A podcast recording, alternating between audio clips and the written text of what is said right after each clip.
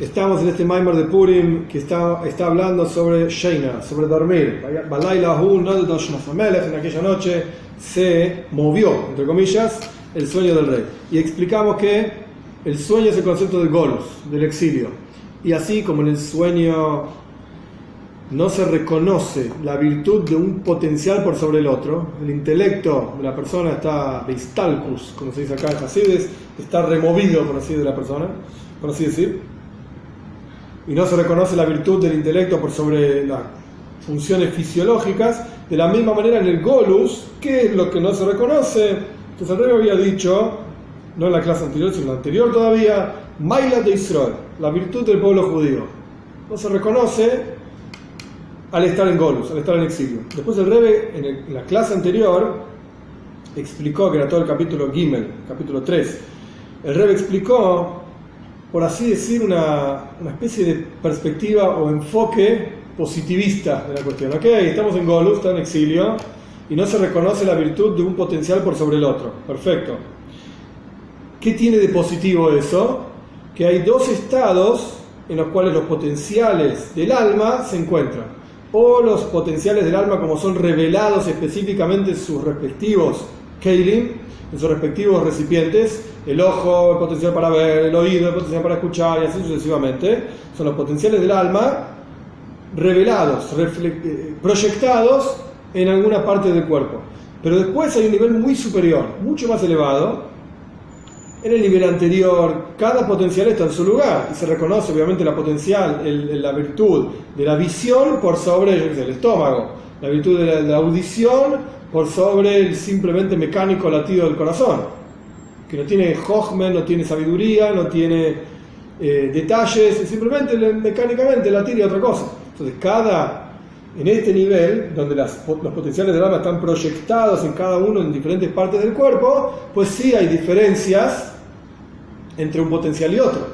Pero cuando todos los potenciales están en, el, en su raíz, que es la esencia del alma, ahí están todos juntos. Y el ejemplo que yo había dado en la clase pasada era del Jajam, del sabio, que tenía todas las ideas en su cabeza, todas juntas.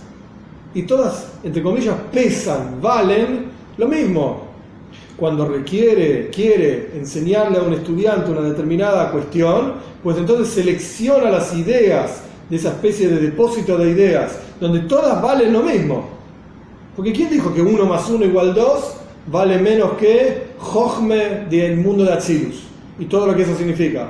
Vale lo mismo, porque si vos querés explicar matemática, he aquí, Jochma de no sirve para nada. Y uno más uno es dos es fundamental. Y si vos querés estudiar Kabbalah o Hasides, dejá uno más uno para otro día, Jochma de la sabiduría del mundo de Chilus. Cada idea en la práctica vale lo mismo, y el maestro selecciona las ideas, etcétera, y las transmite. Pero en la mente del maestro, todas pesan igual, todas valen lo mismo. Y este es el concepto del Golus, había dicho el Rebe.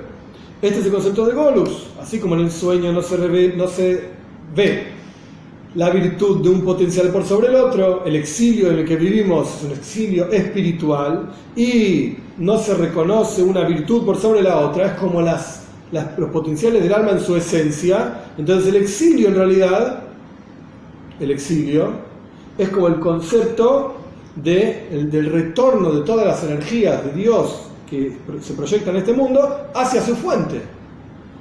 Por eso no se reconoce la virtud de uno por sobre el otro. Esto es lo que vimos en la clase pasada.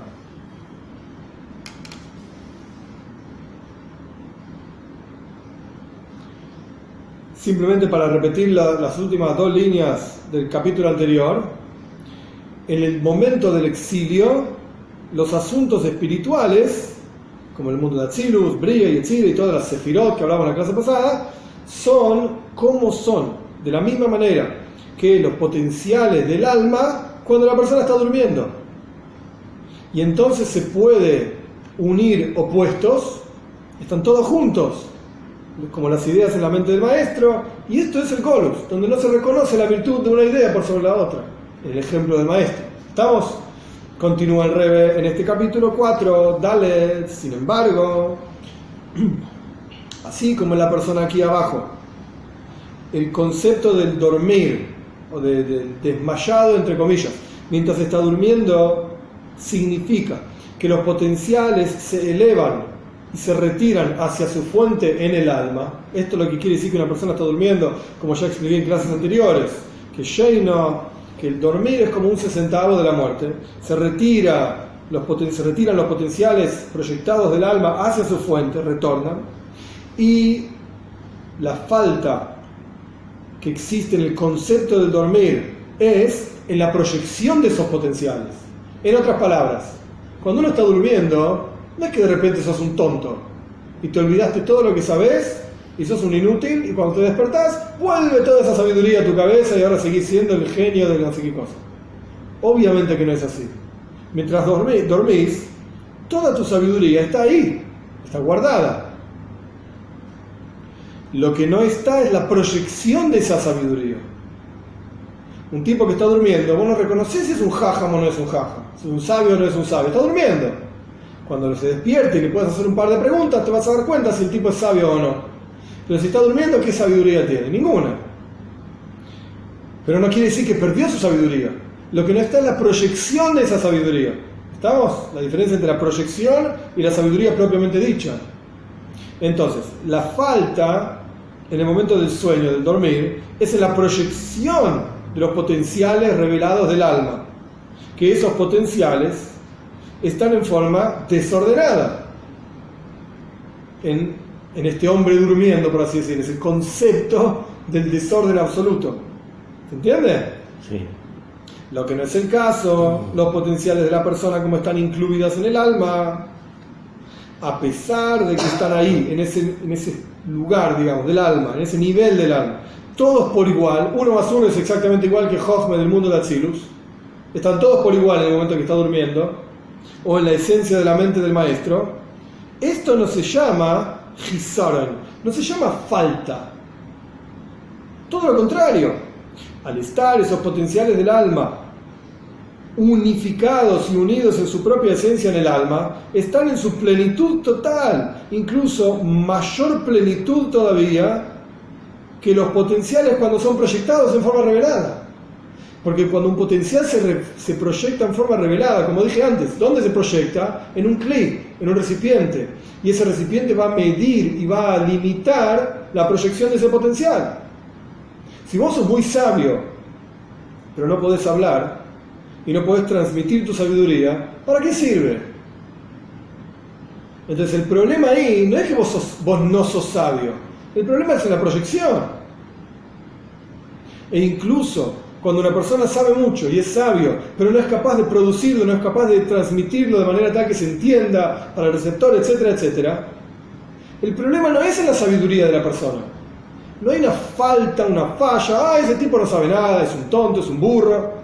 No, señor, es un gran sabio. Una dificultad en la transposición. No tiene, claro, no tiene la capacidad es de transmitirlo. el problema de la didáctica, el problema Exacto, central de la didáctica. exacto. Hay gente que sabe un montonazo Pero no saben transmitirlo. Y no saben transmitirlo. y Exacto. como profesores justamente pierden lo que ganaron como científicos. Exacto, esto es lo que está diciendo Rebe acá. Cuando un potencial está unido a su fuente, no está en forma de falla, de falta. La proyección es falta. Porque la proyección misma indica, implica limitación. Hay un clic, hay un recipiente, yo sé hablar con estas palabras, no sé hablar con otras, yo no podría dar una clase en chino. No sé ni mu, no sé, no sé nada. Entonces no podría, ok, es una falta en la proyección. Pero eso no quiere decir que yo no tenga material para dar una clase. Claro. La clase yo la puedo dar, pero no me pidas que la dé en chino, porque no sé chino. Entonces, cuando todos los saberes están en el, retra- retrotraídos a, a su A su fuente, esencia. en su esencia, ese núcleo es absolutamente operativo. Es súper operativo, es súper pleno. Más pleno aún que cuando es transmitido, que cuando es proyectado. Mayor plenitud todavía. Porque si la persona tiene un problema de proyección, por ejemplo, no sabe hablar en chino, no sabe proyectar toda su sabiduría en ese lenguaje, no quiere decir que perdió las ideas. Las tiene ahí. Y es el genio más grande de la Tierra sobre tal tema. Pero no lo sabe proyectar. Y cuando lo proyecta, porque aprendió tres, cuatro palabras en chino y se esforzó, etcétera, etcétera, obviamente pronuncia mal, porque no, no es experto en el tema, y hay palabras que no sabe decirlas, Y hay palabras que se equivoca. Entonces proyecta, ok, proyectó, pero su proyección es extremadamente limitada. está sujeta a todos los problemas de transmisión, que tiene el idioma. Exacto. Incluso podemos imaginar una persona que estudió castellano, perfecto, un ruso, estudió castellano, quiere exponer una teoría filosófica, pero como no entiende los matices finos del castellano, va a decir barbaridades y es muy probable que incluso diga groserías sin darse cuenta y no entienda por qué la gente se ríe. Correcto. Similar es en el asunto que queremos entender, que es el concepto del golf, el exilio. pasa exactamente igual. El, concepto de la elevación o del ocultamiento de las, de, las proyecciones divinas en el momento del golf, del exilio, que es como dormir, es ¿Cuál es el concepto? Que las revelaciones divinas están elevadas hacia su fuente. Se retiraron de, ser reveladas y proyectadas en el mundo. Como el tipo que nos habla en chino, pues toda su sabiduría quedó guardada en la cabeza. Y ahí, en su fuente, que es la fuente del pueblo judío también, espiritualmente hablando, están los potenciales, todas las proyecciones divinas que podrían llegar a revelarse, pero están no reveladas, están ocultas, unificadas con la fuente del pueblo judío, que es el nivel de Malchus, que ya lo hemos hablado muchas veces. Y acá lo pone en Yiddish. Un Sturm está con toda la fuerza, todas esas potenciales proyecciones, por así decir, por llamarlo de alguna manera. El no lo pone así, pero para explicar, por llamarlo de alguna manera, para entender todo lo que se podría, revelar espiritualmente hablando está oculto acá en el Golus, en el exilio. Pero no quiere decir que no está. Y están bañando, digamos, a la fuente de las neshomes, de las almas del pueblo judío, en forma espiritual, en los mundos espirituales, etcétera, con toda la fuerza. Toda esa energía está ahí. Similar, por el revés entre paréntesis, a las fuerzas del alma que están incluidas dentro del alma, que están en forma plena. Solo que arriba, en la fuente, y en la, en la cadena de todos los mundos, el Cedric que fue explicado en la clase anterior, en toda la cadena de mundos, no se reconoce que están esas fuerzas ahí. Es como el tipo que está durmiendo, que vos no reconoces la increíble sabiduría que tiene esa persona. No se ve. Y por lo tanto, eso genera el golus, eso genera el exilio. Ese ocultamiento de todas esas energías, eso es el exilio que no se ve y no se reconoce que están presentes todas esas fuerzas. La presencia de Hashem, se puede hablar de diferentes formas. la forma más simple y básica de decirlo es, no, abrir los ojos y no lo vas a ver Hashem. De pastos, en términos bien simples. ¿Lo ves? Y bueno, yo no lo veo. Eso es Golos. ¿Quiere decir que no está? ¿Qué está diciendo? Todo es Hashem. Ein oid milvadoy, no hay otro excepto él. Ein oid, ni siquiera hay otro. Lo único que hay es él. ¿Ok? ¿Lo ves? No. Eso es Golus. Ahora volviendo al asunto del discurso, cuando se movió, entre comillas, el sueño del rey, la Megila, la historia de Hashveirosh, no podía dormir, pidió que traigan el Seitra es el libro de los recuerdos del rey, etc., porque estaba con insomnio. Y ya dijimos que el rey es Hashem, ¿sí? representa a Hashem, y el sueño es el Golus, es el exilio, y ahora tenemos que entender, ya entendimos qué es el exilio, ahora tenemos que entender, hey, ¿qué quiere decir que el, rey, Hashem, tiene insomnio? Se movió el sueño del rey, ¿qué quiere decir eso? Si cuando se movió el sueño del rey se proyecta de la fuente en forma pnimi, en forma interior, en, el, en toda la cadena de mundos, es como decir que el tipo se despertó el sabio se despertó y le preguntaron ahí en el momento, ¿me podés dar una clase de física cuántica? Claro que sí, dijo el hombre, y se levantó y empezó, traca, traca, traca, traca, traca, y dijo una clase, magistral de tres horas de, física cuántica. Estaba todo ahí. Mm. Cuando estaba durmiendo también era un gran físico, pero estaba durmiendo. Entonces, cuando se mueve el sueño del rey, se revela la virtud del pueblo judío Mitashtunen con toda la fuerza. ¿Qué es realmente el pueblo judío? ¿Qué significa el pueblo judío? ¿Cuál es la fuente de sus almas que se revela, pero solamente cuando se despierta el rey? De acuerdo a esto, queda enfatizado más aún la unión que existe de opuestos en el Golus, en el exilio, el concepto del exilio propiamente dicho. A pesar de que en el momento del exilio la virtud del pueblo judío es superior incluso a la virtud del pueblo judío como era en la época del Beis Hamikdash, del templo, cuando estaba construido. ¿Por qué?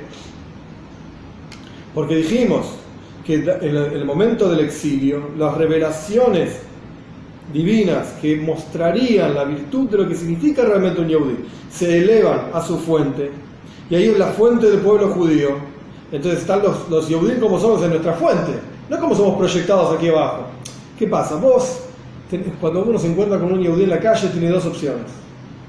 En general, opción número uno, lo ves a este tipo, no se pone feeling, no cumple llaves, no come kosher. ¡Ah! Da pena ver una cosa así. Esa es una, una forma de ver este Yehudi. Es el Yehudi como está proyectado aquí abajo en este mundo. Es lo revelado de este Yehudi. O la segunda opción, puedes ver lo pnimi, lo más profundo de este Yehudi, que tiene un vínculo con Hashem impresionante, que tiene una neshome, tiene un alma, y ese alma se proyecta de la sabiduría misma de Dios, de la esencia misma de Dios, etc. Ven lo interior, no como ese Yehudi se proyecta y se muestra, como de llaves, no cumple llaves, no come kosher, no, sino el Yehudi como realmente es, su esencia, como es en su fuente. Esto es lo que está diciendo acá Entonces, el Yehudi en el momento del exilio, ¿qué es? Es el Yehudi como es en su fuente, porque no se revela la, la esencia de lo que realmente es el Yehudi. ¿No? Está todo mezclado, no se ve. ¿Se entiende? En el exilio, ahora, el Yehudi es tal y cual es verdaderamente hablando, en su fuente. Entonces, por eso el rey pone acá que a pesar de que en el momento del exilio, lo repito, a pesar de que en el momento del exilio la virtud del pueblo judío es incluso superior al momento de la, época del Beis Hamikdash, cuando el templo estaba construido. ¿Por qué? Porque en el momento del exilio las revelaciones, ya explicamos ampliamente, todas las proyecciones se, elevan hacia su fuente y, la fuente de todas esas proyecciones es la, misma fuente, Malchus, del mundo de Atzilus, es la misma fuente del pueblo judío. Sin embargo, no solamente que aquí abajo no se revela y no se reconoce esa virtud, no se ve lo que es realmente un judío. No solamente eso, sino que, sino que el pueblo judío recibe ashpa, recibe flujo, energía de Dios, a través de los ministros o malachim, ángeles y diferentes niveles espirituales, a través de los cuales va proyectándose la energía divina hasta materializarse aquí abajo en Haya y en salud, en hijos, en sustento. No solamente que no se, no se reconoce la virtud del pueblo judío, sino que el pueblo judío también recibe ashpa, recibe energía, flujo divino a través de los ministros de los otros pueblos de la tierra. Nosotros, Yehudim, que vivimos en Argentina, por ejemplo, recibimos energía divina a través del zar, del ministro, el Malach, que gobierna y maneja la Argentina. Nos guste o no nos guste. Porque estamos en Golus. Porque estamos en el exilio. Junto con los otros pueblos de la, tierra. Entonces automáticamente recibimos energía divina junto con los otros pueblos de la tierra.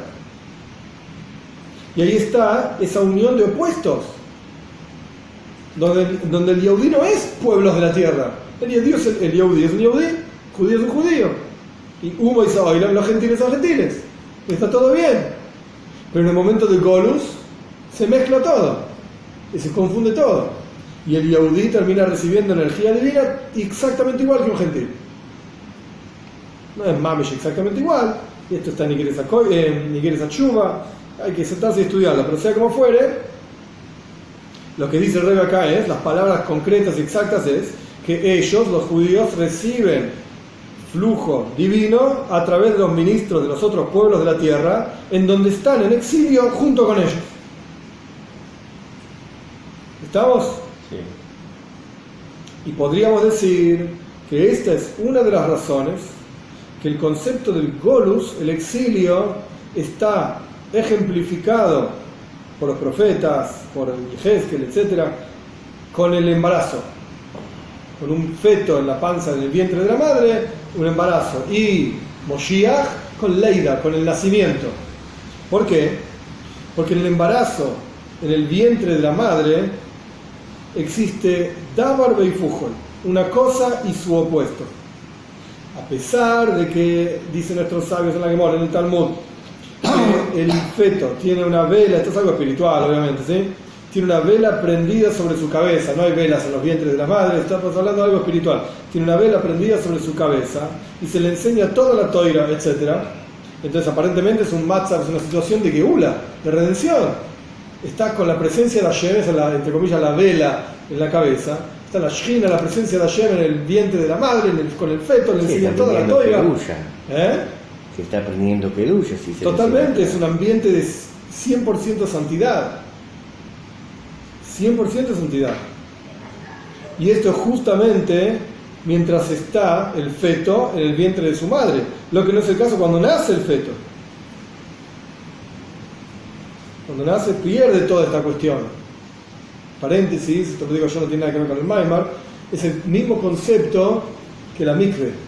Cuando uno, cuando uno va a la mikve, al baño ritual, y se sumerge completamente en la mikve, el concepto es que así como uno está rodeado por agua en forma completa dentro de ese baño, el universo está constantemente rodeado por ayer. Estamos en toda situación constantemente rodeados por ayer. Como el feto que está en el vientre de la madre, rodeado por ese líquido amniótico, yo qué sé. Es exactamente la misma situación. Pero en el caso del feto está revelado eso. Como si tú, como si dijésemos que tiene conciencia de que vive rodeado por el feto de su madre en un ambiente, eh, por el feto de, por el, vientre de su madre, perdón, sí, el feto por el vientre de su madre y en un ambiente de kedusha absoluto, santidad total, le están enseñando toira todo el día, todo el día, y le enseñan toda la toira. Pero cuando nace se pierde esa sensación. Sin embargo, estando en el vientre de su madre, nuestros sabios también dicen que la cabeza del feto está entre sus piernas, entre sus rodillas, como que está acurrucado. Y en ese, en ese estado, ¿qué significa estar acurrucado? Que no se reconoce la virtud de la cabeza por sobre las piernas, está mezclado. Y más aún, su cabeza está entre sus piernas, o sea que está incluso por debajo de las piernas. Al punto tal que incluso la comida que este feto come que como dice nuestro sabio también, en el mismo lugar en la Gemora en Nida, que come todo aquello que come su madre, la comida del feto no es a través de la boca, sino que es a través del cordón umbilical, en el ombligo, directamente al estómago va la comida.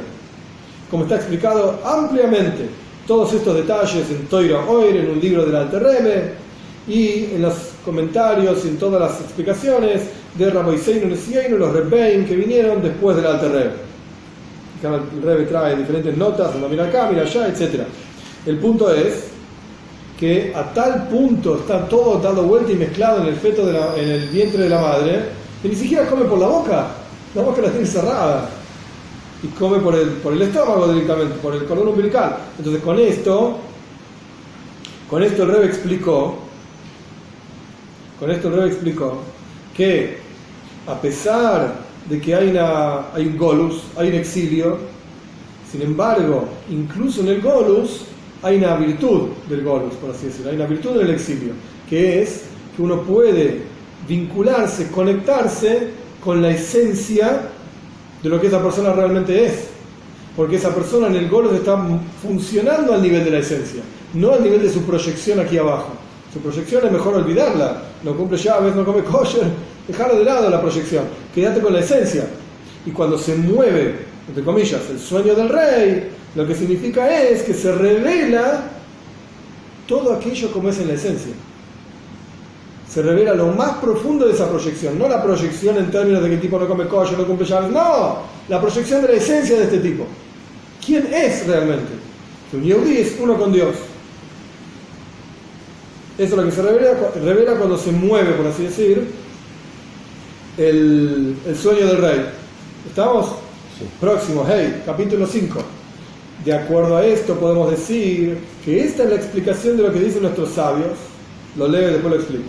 En el momento en que entraron los gentiles en el Heijal, en el lugar más santo del templo, vieron a los querubim, a los ángeles que estaban dibujados ahí en las paredes del Koide Yokodoshim, del Santo Sanctorum, Meurin Zebazé, estaban como mezclados uno con el otro. La que les cuenta que había un arca, que esto está en la toira, justo estamos en Paya Fukuda y tiene que ver con eso también. En el arca, el arca tenía una tapa que se llamaba capoires, y en la tapa había dos querubes, dos ángeles de oro macizo. Y esos ángeles estaban construidos en forma de querubín. Un querub es que roivin. Tienen cara de chicos, tienen cara de bebés. Entonces estaban estos dos ángeles ahí, que estaban mirándose cara a cara. Las alas de los ángeles estaban, por así decir, por encima de los ángeles, y la voz de ayer salía de entre los ángeles. Bien. Dagemore cuenta que cuando el pueblo judío estaba cumpliendo la, la, voluntad de Hashem, los ángeles estaban cara a cara. Cuando el pueblo judío dejaba de cumplir la voluntad de Hashem, los ángeles se daban vuelta. Una cosa milagrosa, se daban vuelta. En la época del segundo Beis el segundo templo, que es de lo que está hablando el Talmud ahí en Yoima, en la época del segundo templo no estaba el arca. Incluso en, las, en los últimos años, los últimos 100 años del segundo templo, eh, perdón, del primer templo, tampoco estaba el arca. Yoshua Melech la escondió, etc. Está escondida hasta el día de hoy. Pero en la época del segundo templo no estaba el arca. Lo que sí había eran las paredes del Santo Sanctorum, que abajo, adentro de ese lugar, lo único que había era Eben la piedra de la cual se fundó todo el mundo, etc. Eso es lo que estaba ahí. Y está ahí todavía en el monte del templo, eh, abajo de, capas y capas de tierra, etcétera había en las paredes dibujados querubim, estos ángeles. Y también milagrosamente estos ángeles cambiaba el dibujo de acuerdo si, si el pueblo judío estaba haciendo la voluntad de Hashem o no. Cuando entra Titus, entran los gentiles, los romanos, etcétera, a, destruir el Beis Hamikdash, el templo, que obviamente era un momento de terrible dolor y pena, sufrimiento, masacres, etcétera, etcétera. Y todo esto ocurre, como decimos todos los Yamim Toivim, los días festivos, decimos en Musaf, en la plegaria adicional de Yom decimos por nuestros pecados, por nuestros pecados fuimos exiliados de nuestra tierra, y nos alejamos de nuestra tierra, etcétera. Quiere decir que el pueblo judío, si, si mandó a destruir el templo, porque estábamos haciendo pecados, no porque nos estábamos portando bien, entonces uno podría pensar, ok, cuando entran y vemos lo que, los dibujos las paredes del Santo Sanctorum, ¿cómo tendrían que ser? Pues los querubes mirando para otro lado. El pueblo judío estaba en, una situación espiritual desastrosa. Y sin embargo, cuenta el Talmud lo que acabo de leer. Que a pesar de la situación espiritual del pueblo judío, los querubes estaban mirándose uno al otro. Entonces el rey plantea, aparentemente esto no se entiende. Una pregunta famosa los querubins mirándose uno a otro y mezclados, por así decir, indica el increíble amor que Dios tiene por el pueblo judío, como el amor de un hombre con su esposa, abrazados, por así decir. Y en el momento en que los gentiles entraron, los romanos particularmente hablando entraron, en la época de la destrucción del segundo templo, años 69, 70 de la era común, cuando ellos entran al Heijal, al lugar más santo, aparentemente era un momento totalmente opuesto al amor y aprecio que Dios tiene por el pueblo judío, estaban destruyendo el templo. Embargo, la explicación es la siguiente. Justamente en ese momento estaba la energía divina, la luz, dice el la energía divina en un nivel espiritual extremadamente elevado. Una luz que está por encima totalmente del Seder de toda la cadena de mundos y niveles, etc. Solo que esa luz brillaba en su lugar, por encima de todo el Seider por encima de toda la cadena de mundos. Y no iluminó esa luz aquí abajo. ¿Se entiende cómo el rey está aplicando todos los mismos conceptos que vimos antes, del sabio dormido, del, sabio con sus, con, sus ideas, etcétera, que son todos ejemplos que yo di, no están en el Maimar, pero me pareció que podían ayudar a explicar las ideas. El rey lo está aplicando al Golus, al exilio, en el momento del exilio tenemos un potencial impresionante, porque somos tal y cual nosotros, como Yehudim, somos tal y cual somos en nuestra esencia, no como somos proyectados. Así como las energías del alma cuando la persona está durmiendo son mucho más elevadas, porque están en su esencia. Y en el momento del, del pasa exactamente lo mismo. Y lo mismo ocurrió en el momento de la destrucción del templo. Y esto lo vemos en el Talmud mismo, que los querubim estaban mirándose, abrazándose en un momento tan terrible como la destrucción misma del templo. Lo que significa es que la energía divina del pueblo judío estaba en su fuente, pero no se reveló aquí abajo. Por eso la destrucción, por eso el exilio. Y podemos agregar más aún, de acuerdo a lo que dicen nuestros sabios. Esto es interesante. Cuando una persona se va a ir de viaje y está casado, tiene que, vamos a decirlo así, entre comillas, el que entiende bien y el que no entiende igual es simple, tiene que recordar a su mujer antes de irse de viaje. Porque no sabe cuando volvés, si la mujer en la toira explica que hay una obligación del hombre hacia la mujer. Hoy no, Susa, Sheira, Susa es ropa, Sheiro es alimento y Oinas es satisfacción sexual, literalmente. Entonces, si uno se va a ir de viaje y no va a poder suplir, cumplir con esa obligación que tiene hacia su mujer, entonces antes de irse de viaje por lo menos que la cumpla. Entonces dicen nuestros sabios, ahora lo voy a leer como está escrito acá, podemos agregar lo que dicen nuestros sabios, que una persona está obligada a recordar a su esposa en el momento que va a salir al camino, se va a ir de viaje.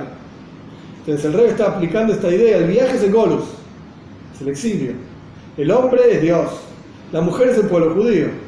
Entonces el hombre tiene que recordar a su esposa antes de irse de viaje. En el momento de la destrucción del Beis y el templo, el momento más terrible, el comienzo del golus, el comienzo del exilio, los querubines estaban abrazándose. El hombre Dios, por así decir, estaba recordando a su esposa, el pueblo judío.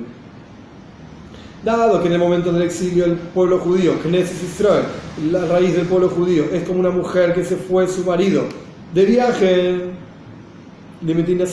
a los países lejanos. Por lo tanto, antes de salir el marido, que es ayer, al camino, la recordó a su mujer. Y por lo tanto, los querubim estaban como abrazados, un hombre con su esposa. Y de acuerdo a esto vamos a entender con una profundidad mucho mayor el concepto que fue explicado anteriormente, en el capítulo anterior, que el golos, el exilio, es similar a un embarazo. A un embarazo. Y la geula, como yo dije antes, la redención a un nacimiento. ¿Por qué? ¿Cuál es la nueva profundidad que el Rebe da a la cuestión? Antes lo que dijimos es que el chico cuando está, el bebé cuando está en la panza de su madre, está en un ambiente de kedusha. Como las fuerzas cuando están en su raíz, como el sabio cuando está durmiendo, etc. O el maestro cuando está callado, perdón, callado y vuelve las ideas a su, a su cabeza. Así como, ¿Cuál es la profundidad que el rey agrega ahora? Así como aquí abajo cuando una persona recuerda a su esposa, o sea que están juntos, se genera un nacimiento nuevo, se genera una, vida nueva, solo que al comienzo esa vida nueva está en forma de embarazo en el vientre de la madre, en forma totalmente oculta. Y después, más aún, está en forma cuando el bebé se va desarrollando, el feto se va desarrollando en el vientre de la madre, cuando está en forma de, como dijimos, la cabeza entre sus piernas, etc. Está todo mezclado, está todo transformado, por así decir. Y con el pasar del tiempo, ese embarazo va haciendo, va, va, pasando, digamos, y va creciendo el feto en el, interior del vientre de la madre, hasta que llega el momento del nacimiento. Y entonces sale al aire del mundo en forma revelada. Este es el concepto de un embarazo. De la misma manera es arriba, espiritualmente hablando, que desde el momento, es que es un concepto muy lindo, desde el momento del recuerdo, de la relación entre comillas, que fue un instante antes del exilio que nosotros vivimos ahora, un instante antes de la destrucción del templo, cuando los querubim estaban mirándose uno al otro y Hashem estaba recordando, entre comillas, teniendo relación con Knesset Israel, con la raíz espiritual del pueblo judío. Inmediatamente ahí se empezó a crear la Geula. En el momento del Golus, del exilio, en el momento que nos vamos al exilio, en el peor momento, ah, un instante antes, antes de que el marido salga al camino, tenía que recordar a su esposa y eso genera una vida nueva. Entonces se genera una, nueva vida también aquí abajo. ¿Cuándo empieza la Geula? ¿Cuándo empieza la redención? En el instante mismo del Golos. del exilio. Hay un maíz que no recuerdo con todo el maíz. Eh, el Medrash trae el maíz del de, el nacimiento de Moshiach, Claro, de la vaca. Había un, había un árabe, había un árabe que tenía una vaca, una vaca especial.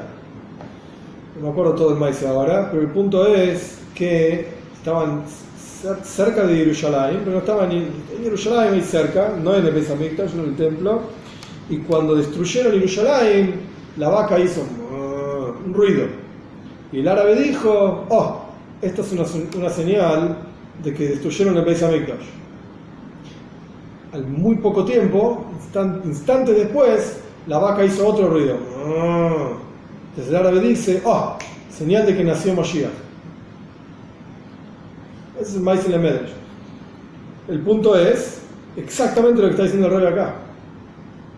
No solamente, como vimos antes, no solamente que el feto está dentro de la panza de la madre y está en un ambiente de Kedusha, sino que en el, instante mismo, más crítico, ese es el nacimiento de la Geula. En el instante más crítico de la destrucción de Beis Hamikdash, ese es el nacimiento de Moshiach. Ahí nace, empieza una vida nueva y empieza a desarrollarse la Geula. En el momento del Golus, en el peor momento del Golus. Solo que, tal y cual es, con un feto, ok, se genera una vida nueva, una fecundación, muy bien, pero esa vida está oculta. ¿No se la ve? Está en el vientre de la madre. Su proyección, dice el Rebbe, está oculta. Y en forma de golus, en forma de exilio, paréntesis, embarazo. Solo nueve meses después vas a ver lo que sale de ahí.